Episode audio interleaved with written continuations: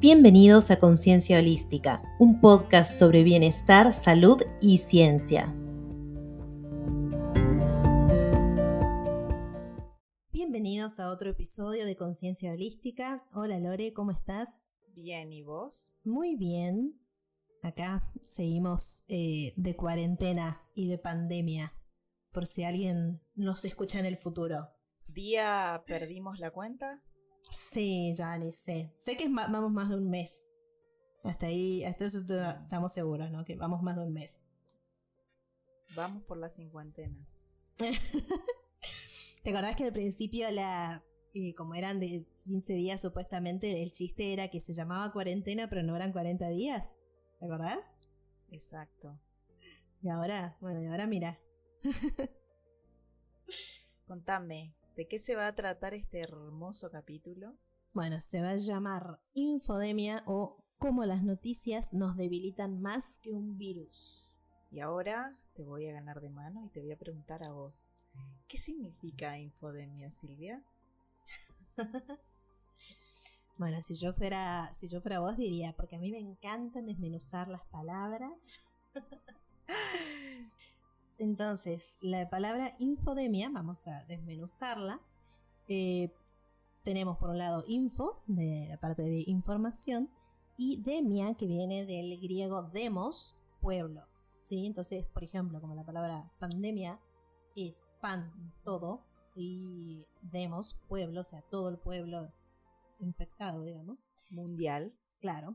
En este caso, infodemia sería una distribución así viral, digamos, de la información, pero vista como algo que nos puede llegar a enfermar, nos puede llegar a debilitar, como dice el título de nuestro episodio. Exactamente. Entonces. En condiciones normales, nosotros, eh, en condiciones de no pandemia, ¿no? Eh, no estaríamos analizando día a día los números de accidentes de tránsito o, los números de afectados por gripe estacional. Y yo me pasé las primeras semanas de cuarentena todas las noches esperando el reporte diario de casos y con los gráficos y proyecciones en Twitter. Mala mía ahí, ¿no? Elegir el, lugar más eh, bélico para informarme creo que no es, no es una buena idea, pero bueno, es lo, que he estado haciendo por el tema de la, de la inmediatez, ¿no? De recibir eh, rápidamente la información. Y bueno, en, Twitter hay científicos que están haciendo análisis geniales y están realizando una, una labor loable. Sí, vamos a aclarar que Silvia no sigue a cualquiera en Twitter, igual. No, no, obvio, obvio. mis, las personas que sigo son, bueno, eh, varias de, de CONICET y bueno, hacen análisis, eh, como te digo, bastante análisis serios, eh, con fundamento. Y bueno, de eso se trata este episodio, ¿no? También de, de saber el. De saber filtrar la información, porque así como en muchos episodios, en otros episodios hablamos de la importancia de la alimentación, la alimentación que le damos a nuestro cuerpo, las noticias es el alimento que le damos a nuestro cerebro, a nuestra mente, ¿no? Entonces hay que ser muy criteriosos. Y de eso se trata, de, tener criterio, de desarrollar ese criterio. Entonces, no está bueno estar expectante día a día a ver cuántos nuevos casos, cuántas nuevas muertes hubo hoy. Obviamente es, es eh, un dato importante para saber eh, cómo vamos, ¿no? Cómo va la situación, pero eso también repercute en nosotros, ¿no? El tema es que nosotros estamos también eh, rodeados de fake news, de, exageraciones, cosas sacadas de contexto y eso genera angustia. Y eso hace que esta situación, que ya es difícil de por sí, eh, lo sea aún más. De, de angustia, de estrés y demás ya hablamos eh, bastante, ¿no? En episodios anteriores. Sí. Eh, la palabra angustia habla de un angostamiento a nivel del pecho. O sea, en algún punto no solamente lo sentimos a nivel nos, eh, emoción sensorial, sino que también lo sentimos con si tenemos una estrechez mental, o sea, un angostamiento, fíjate vos, de lo que pensamos o de la información que recibimos. Totalmente. Mira, esa, esa palabra no, no la tenía, no tenía esa definición esa la etimología de la palabra angustia la, la desconocía. Y bueno, a mí me tocó, me toca de cerca esto porque muchas veces me pasó de hablar con mi mamá y que ella esté súper afligida por alguna noticia que vio y me cuenta y yo le explico qué, qué cosas sí tiene fundamento, no, esto es sí es así, pero no es tan así porque tal cosa. Y bueno, se tranquiliza y ella me dice, cada vez que, cada vez que hablamos, yo le tengo que explicar algo de lo que ella leyó, de lo que ella vio, para que se tranquilice.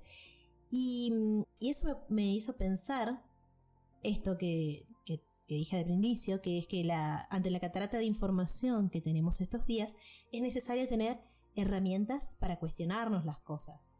¿Sí? Totalmente, porque, a ver, en este caso tu mamá te tiene a vos, pero hay personas que no tienen a alguien que le pueda explicar, o sea, no, no todos tienen hijos trabajando en CONICET. es cierto.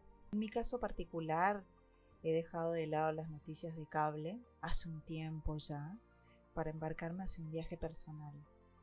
quise realizar una investigación, pero en carne propia, sobre los efectos físicos de estar más conectada con espacios más íntimos. Como saben, yo me mudé a las sierras para enmarcarme en un proyecto personal de escritura terapéutica, pero antes tuve que tocar fondo en muchos sentidos, muchos sentidos, para hacer una valoración más específica de mis necesidades, ¿no? Eh, ya les iré contando acerca de mis conclusiones, pero antes eh, hablemos un poco del marco teórico de nuestro episodio de hoy. ¿De qué se trata el cuestionamiento que nos convoca hoy, Silvia? Bueno, para empezar, es necesario cuestionarnos eh, las cosas siempre. ¿Sí? Y esa es la base del método científico, esa es la base de la ciencia, porque tenemos muchas veces se hace esta, este antagonismo entre ciencia y religión, basándose en el hecho de que la religión es dogmática, ¿sí? ¿Qué es un dogma? Un dogma es una algo, una idea que se cree fervientemente sin cuestionarse, sin pararse a, pensarla, la crees eh, sí o sí eh, con tu vida y no te permitís cuestionarse, ¿sí? Eso es un dogma. Y eso es una certeza. Pero una certeza... Es una certeza. Vos podés estar seguro que tus auriculares son blancos porque los estás viendo, ¿no? El dogma va más allá de eso. Es una certeza que no importa, aunque vos veas que tu auricular, tus auriculares son negros, vos, tu dogma te dice, el dogma te dice que tus auriculares son blancos y eso es lo que vos crees, aunque vos estés viendo lo contrario, aunque vos no veas ninguna evidencia de lo que dice, de lo que te están diciendo. Eso es un dogma. Esas son las premisas de la religión, por ejemplo. Todo lo contrario, hay algo que es completamente lo contrario a un dogma, es eh, la ciencia. ¿Por qué? Porque nos basamos en el método científico. No vamos a entrar en detalles sobre los pasos y, cómo, cómo, funciona el método científico porque eh, no, es la idea, ¿no? Pero en principio podemos decir que primero se formula una hipótesis, es decir, una posible explicación a base a indicios sobre algo que se está estudiando. Con esta hipótesis uno predice una posible consecuencia y esta predicción es comparada con observaciones o experimentos. Entonces, si nuestra predicción no concuerda con lo observado, la hipótesis se rechaza. ¿Sí?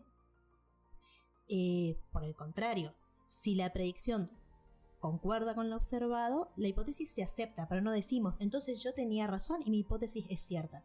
Si vos te fijas en los papers, siempre las conclusiones y demás están incondicionales. Esto podría indicar que tal cosa.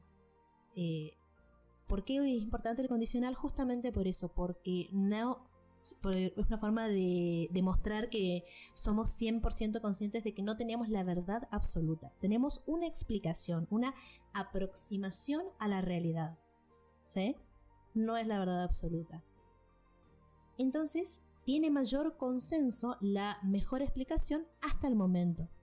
Si mañana surge una explicación que tiene más evidencias a favor, esa va a pasar a ser la que se toma como la más certera hasta el momento, hasta que haya otra mejor. Entonces no hay ninguna verdad científica, verdad así entre comillas, que esté exenta de ser cuestionada y analizada. Bien. Creo que quedó súper claro. Ay, espero. Más allá de que no lo ibas a desarrollar, pero me parece que está súper bien desarrollado.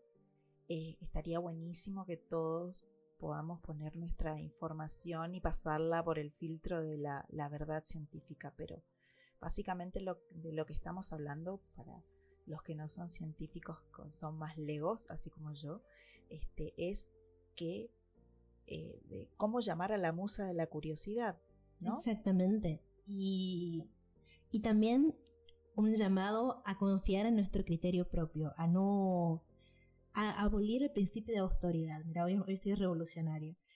Eh, a no creer lo que, lo que nos dicen solo porque lo dice, lo dice un doctor de Harvard, eh, lo dice el periodista fulano que es súper prestigioso. No, eh, aprender a, eso, a desarrollar el criterio para cuestionarnos la información venga de quien venga. ¿Sí? Entonces, esa, esa es la propuesta de hoy, ¿no? Llevar esta curiosidad científica a otros aspectos de nuestra vida, de, por ejemplo, bueno, las noticias. Lo digo en general, ¿no? Porque con el tema, bueno, ahora es, más común el término de fake news, pero bueno, estamos rodeados de esto permanentemente en general, pero ahora con el tema del, del COVID-19, mucho más. Para los que no saben inglés, fake news es... Esta es la revancha de la pine. Totalmente. Noticias falsas. Bien. Continuemos entonces. Noticias falsas. Sí. bueno, entonces, si vamos a cuestionarnos las noticias, en realidad lo primero que tenemos que cuestionar es cómo evaluamos nosotros a las noticias. ¿sí? Nos tenemos que evaluar a nosotros mismos, tenemos que evaluar qué herramientas usamos. Entonces, es crucial que nos preguntemos esto, ya que cuando no lo hacemos, pasan cosas como vemos eh, que el aumento de casos, como por ejemplo el aumento de casos por, de intoxicación por ingestión de desinfectantes en Estados Unidos, luego de que el presidente Trump lo sugiriera en televisión como prevención o cura para el, para el COVID. Cosas que, por ejemplo, nosotros acá las leemos y decimos, ay, pero ¿cómo van a tomar desinfectantes? Es obvio que, que no es una buena idea. Bueno, pero también de quién viene, ¿no? No estamos hablando de la persona más culta del planeta. No, obviamente. Pero ¿qué pasa? Tiene llegada a mucha gente y mucha gente lo considera eh, un referente y toma, toma bueno, sí, sí obviamente sí. si tomaron desinfectante o se lo inyectaron o lo que sea, eh, quiere decir que, bueno, tienen en alta estima ¿no? lo, que él dice. Entonces, por eso, para, para no, no ser ese tipo de personas, es necesario contar con las herramientas eh, necesarias para cuestionarnos las cosas. ¿Sí? Entonces, acá viene un concepto muy interesante que me voló la cabeza cuando lo conocí y es el de sesgos cognitivos. A ver, contame, ¿qué son los sesgos cognitivos? Desglosemos como a mí me gusta. Bueno, los sesgos cognitivos surgen como una respuesta evolutiva para conseguir una respuesta de forma inmediata, ¿sí? Filtrando la información disponible de forma subjetiva. Esto era muy útil en para nuestros ancestros de, las cavernas, ¿no? Que, como dice, el término tenían que decidir rápido, ¿no? al enfrentarse a, otros predadores o a, otras, a otros grupos de, humanos, ¿no? Entonces era re necesario y re útil en ese entonces. Pero ¿qué pasa? A nosotros, es decir, en general, esta inmediatez nos lleva a tomar decisiones de manera más eficiente, pero también nos genera, nos genera pensamientos que en muchos casos son erróneos. Y bueno, esta cosa que en las cavernas y demás era muy útil, ahora en nuestra vida urbana pasa a ser un, problema, ¿no?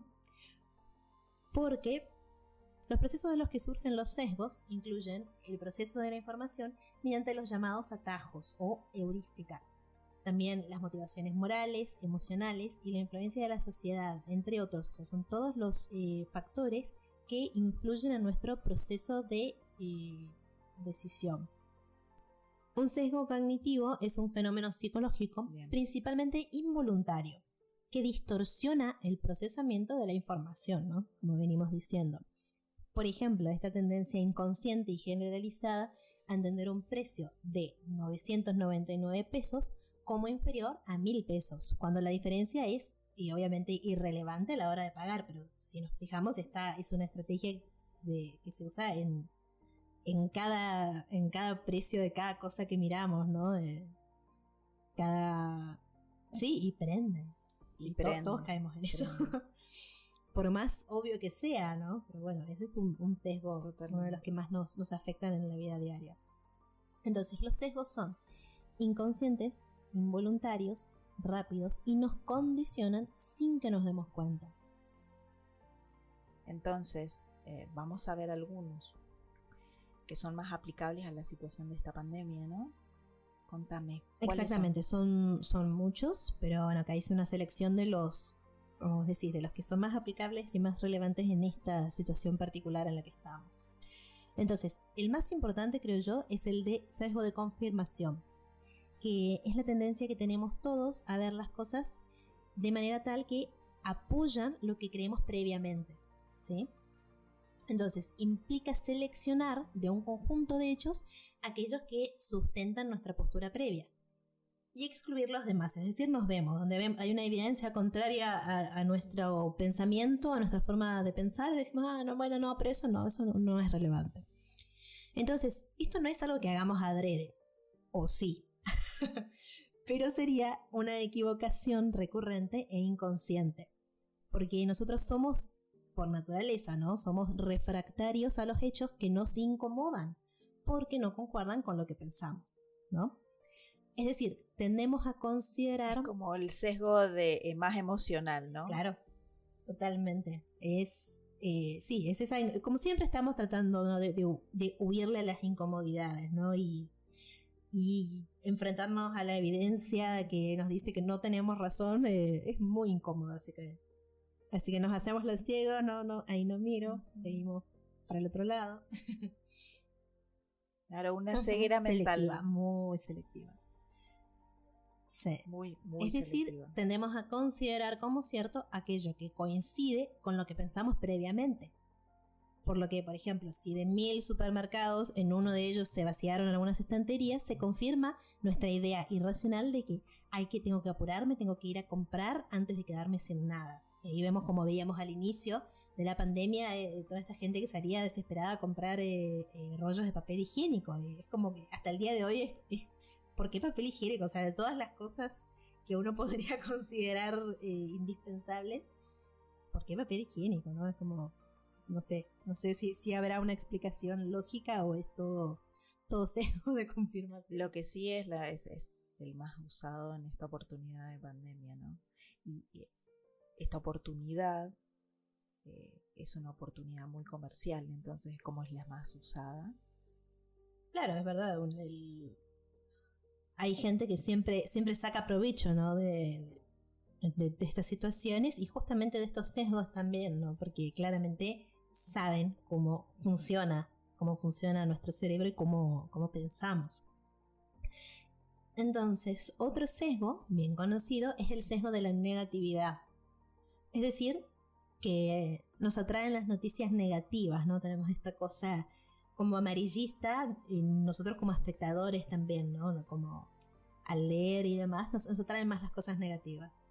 Sí, hay como una cuestión morbosa, ¿no? De, estar buscando, ¿no? Esto, esto que es más dramático en la vida de las personas, ¿no?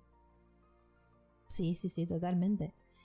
Y en este sentido, con la epidemia de coronavirus, es muy difícil encontrar noticias positivas en los medios, ¿no?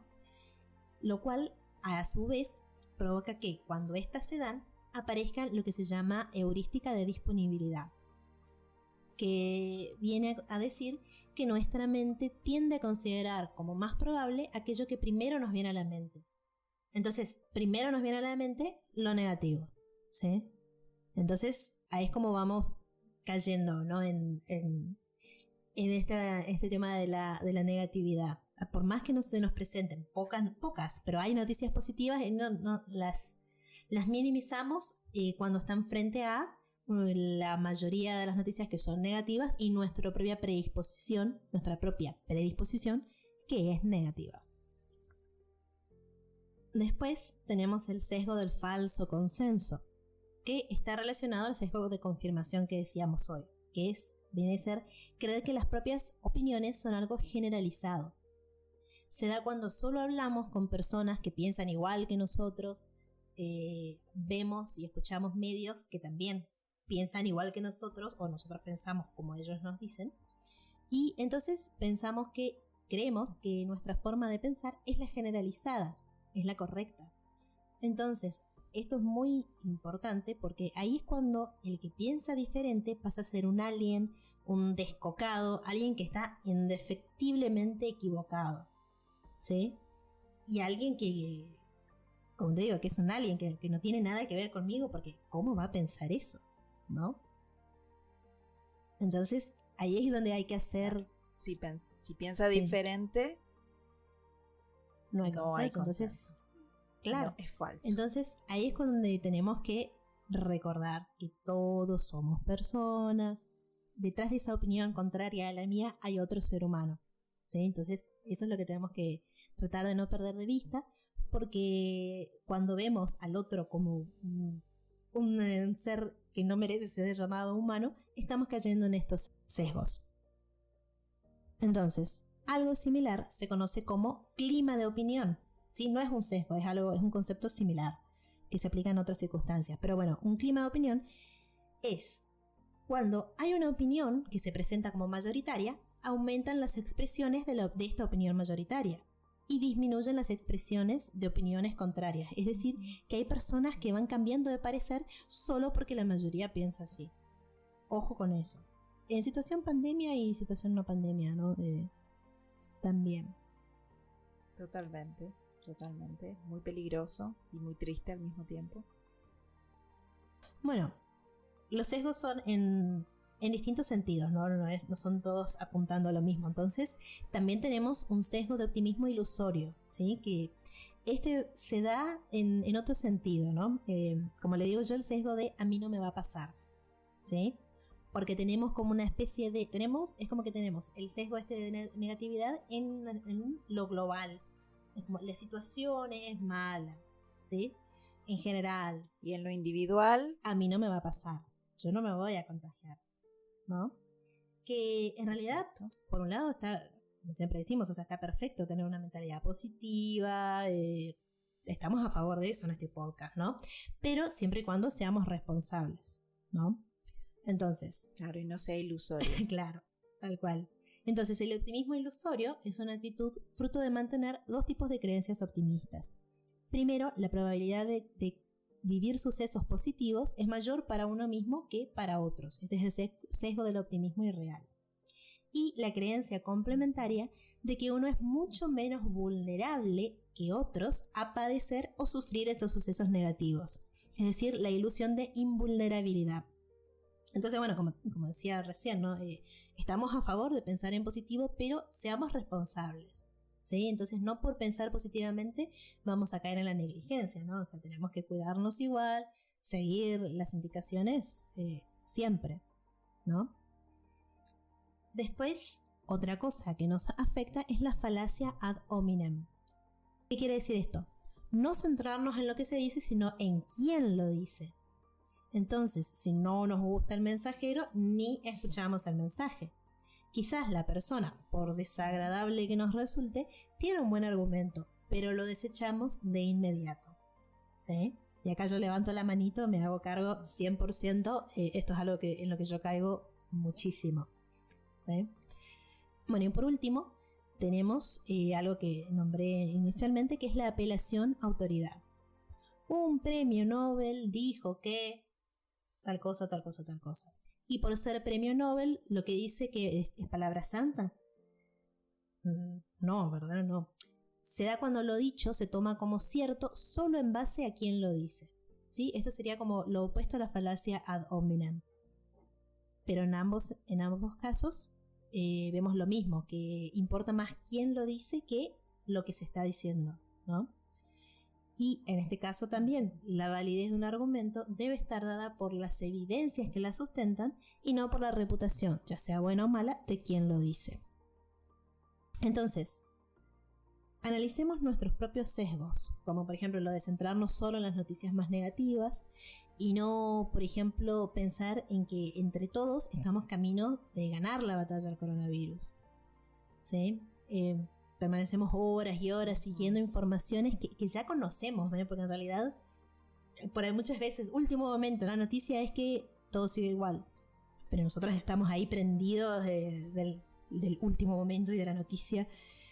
Y esto también nos da la... Claro, eso, y eso que hay memes, eh, incluso que nos reímos acerca de eso, última noticia, pero igual es como que en algún punto estamos todos esperando en esa situación totalmente amarillista que aparezca algo que Sí. nos haga entrar en la, en la gran novela del drama, ¿no?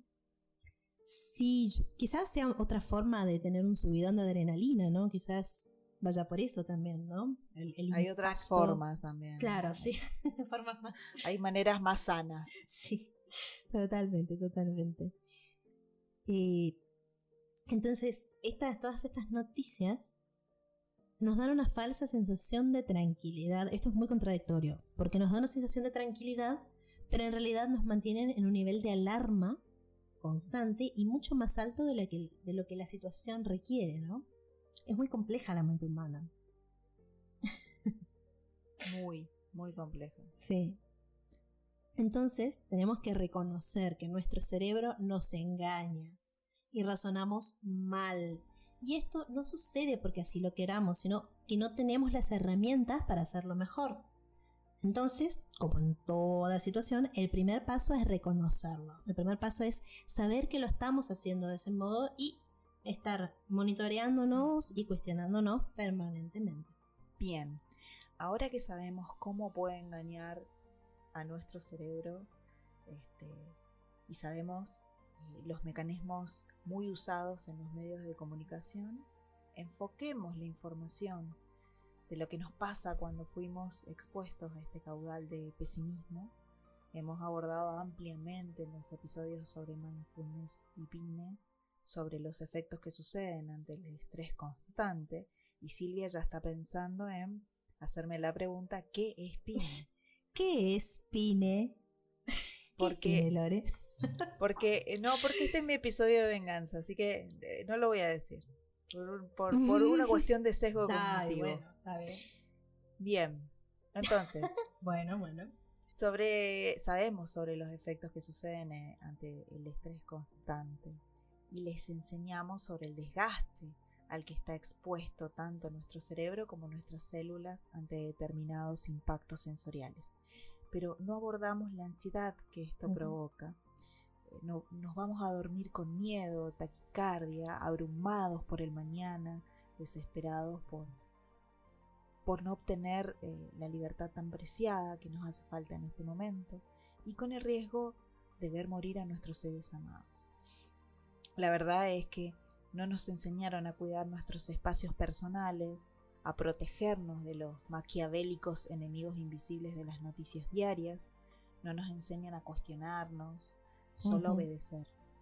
Y eh, a riesgo de nosotros mismos a veces porque los mecanismos defensivos de la lucha y huida están prendidos, están prendidos, cual alarma fallida, pero eh, no sabemos de dónde proviene. Eh, se van a dormir con dolor de cabeza probablemente, con espasmos en el estómago o una tremenda sensación de incertidumbre. Pero lo atribuyen a la comida, a la discusión con la pareja o al bullicio de los chicos. No, estamos equivocados.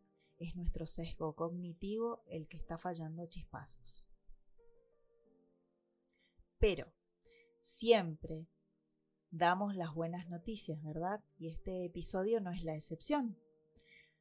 A ver, recomendaciones para ajustar los moderadores de límites personales.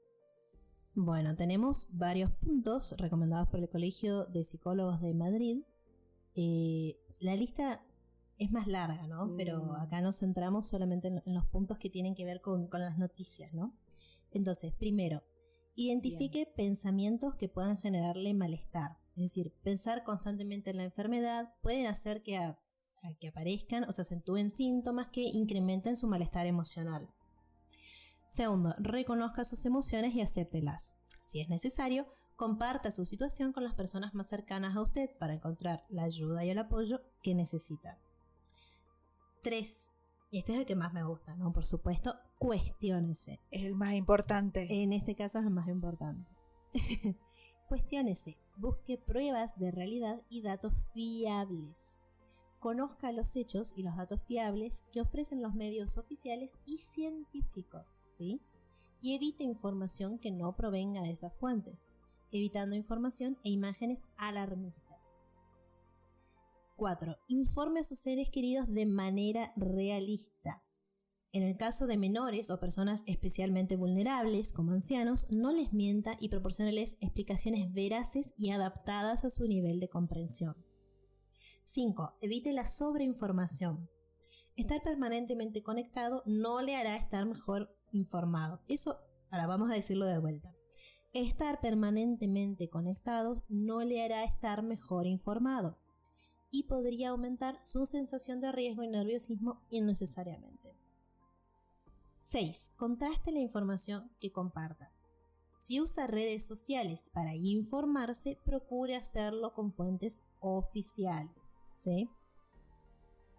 Porque si no, viste, estamos en esta cosa de que por un lado tenés noticias de que la el virus va a estar dando vueltas, va a haber pandemia por dos años, pero por otro lado te dicen que la vacuna va a estar en agosto-septiembre. Entonces, ¿cómo es el tema? O el problema va a perdurar por años o se soluciona en meses.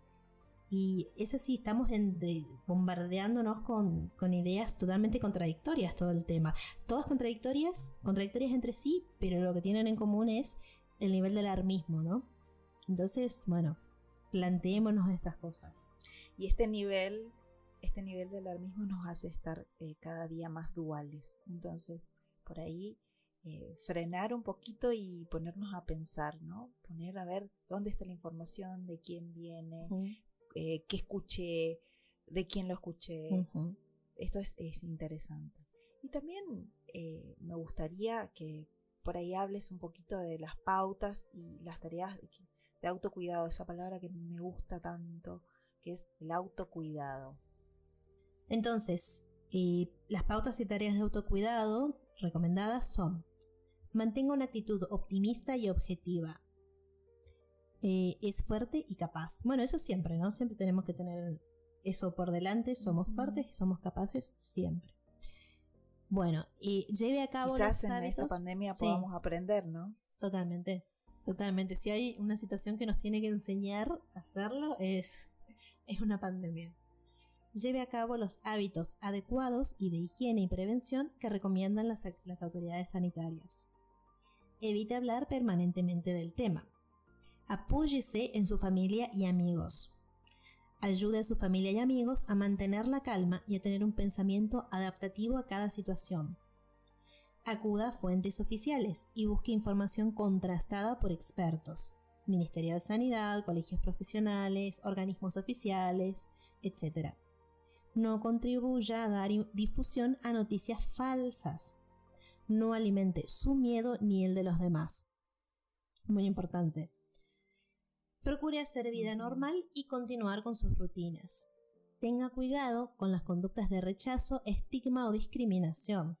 ¿Sí? El miedo puede hacer que nos comportemos de forma impulsiva, rechazando o discriminando a ciertas personas, ¿no? que eso lo vimos mucho incluso en, nuestro país, ¿no? de casos de discriminación y de disturbios hacia personas que habían viajado inicialmente, que los que retornaban del exterior, y también, bueno, hacia eh, personal de salud, ¿no?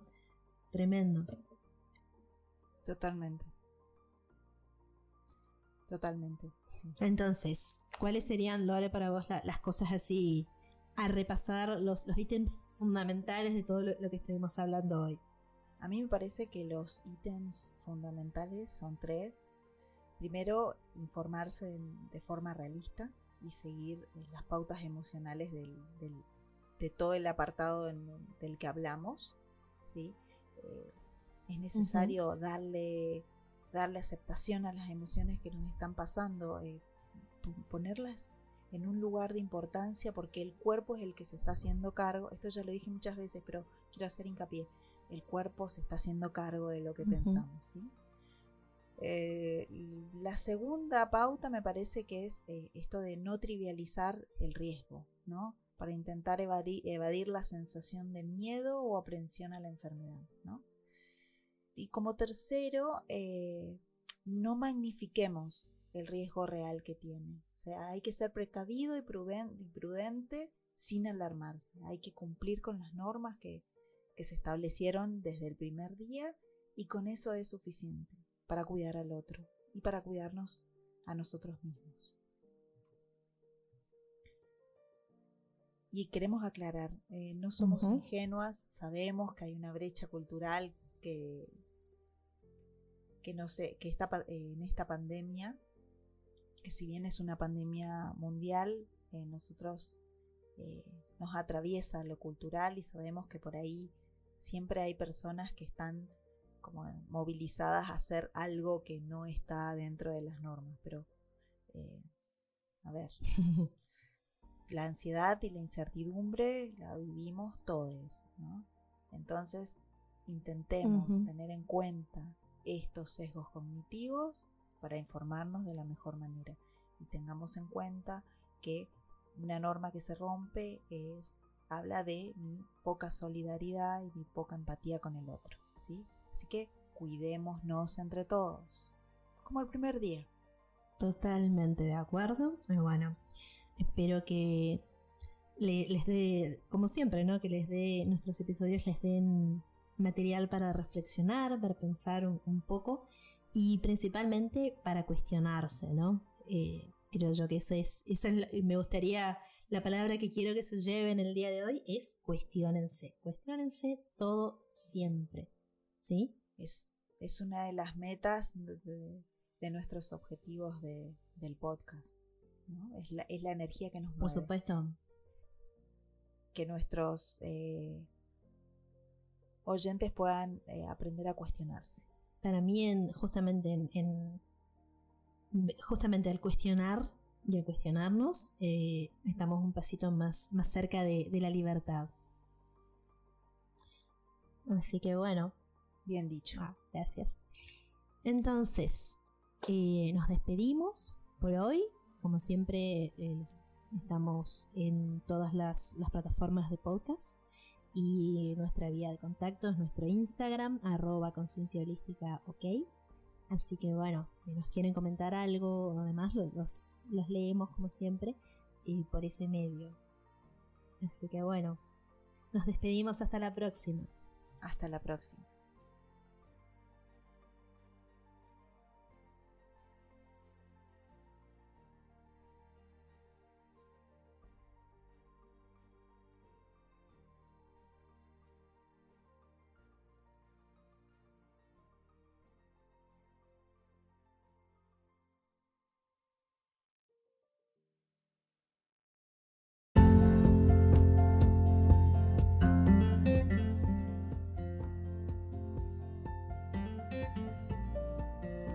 Esto fue Conciencia Holística.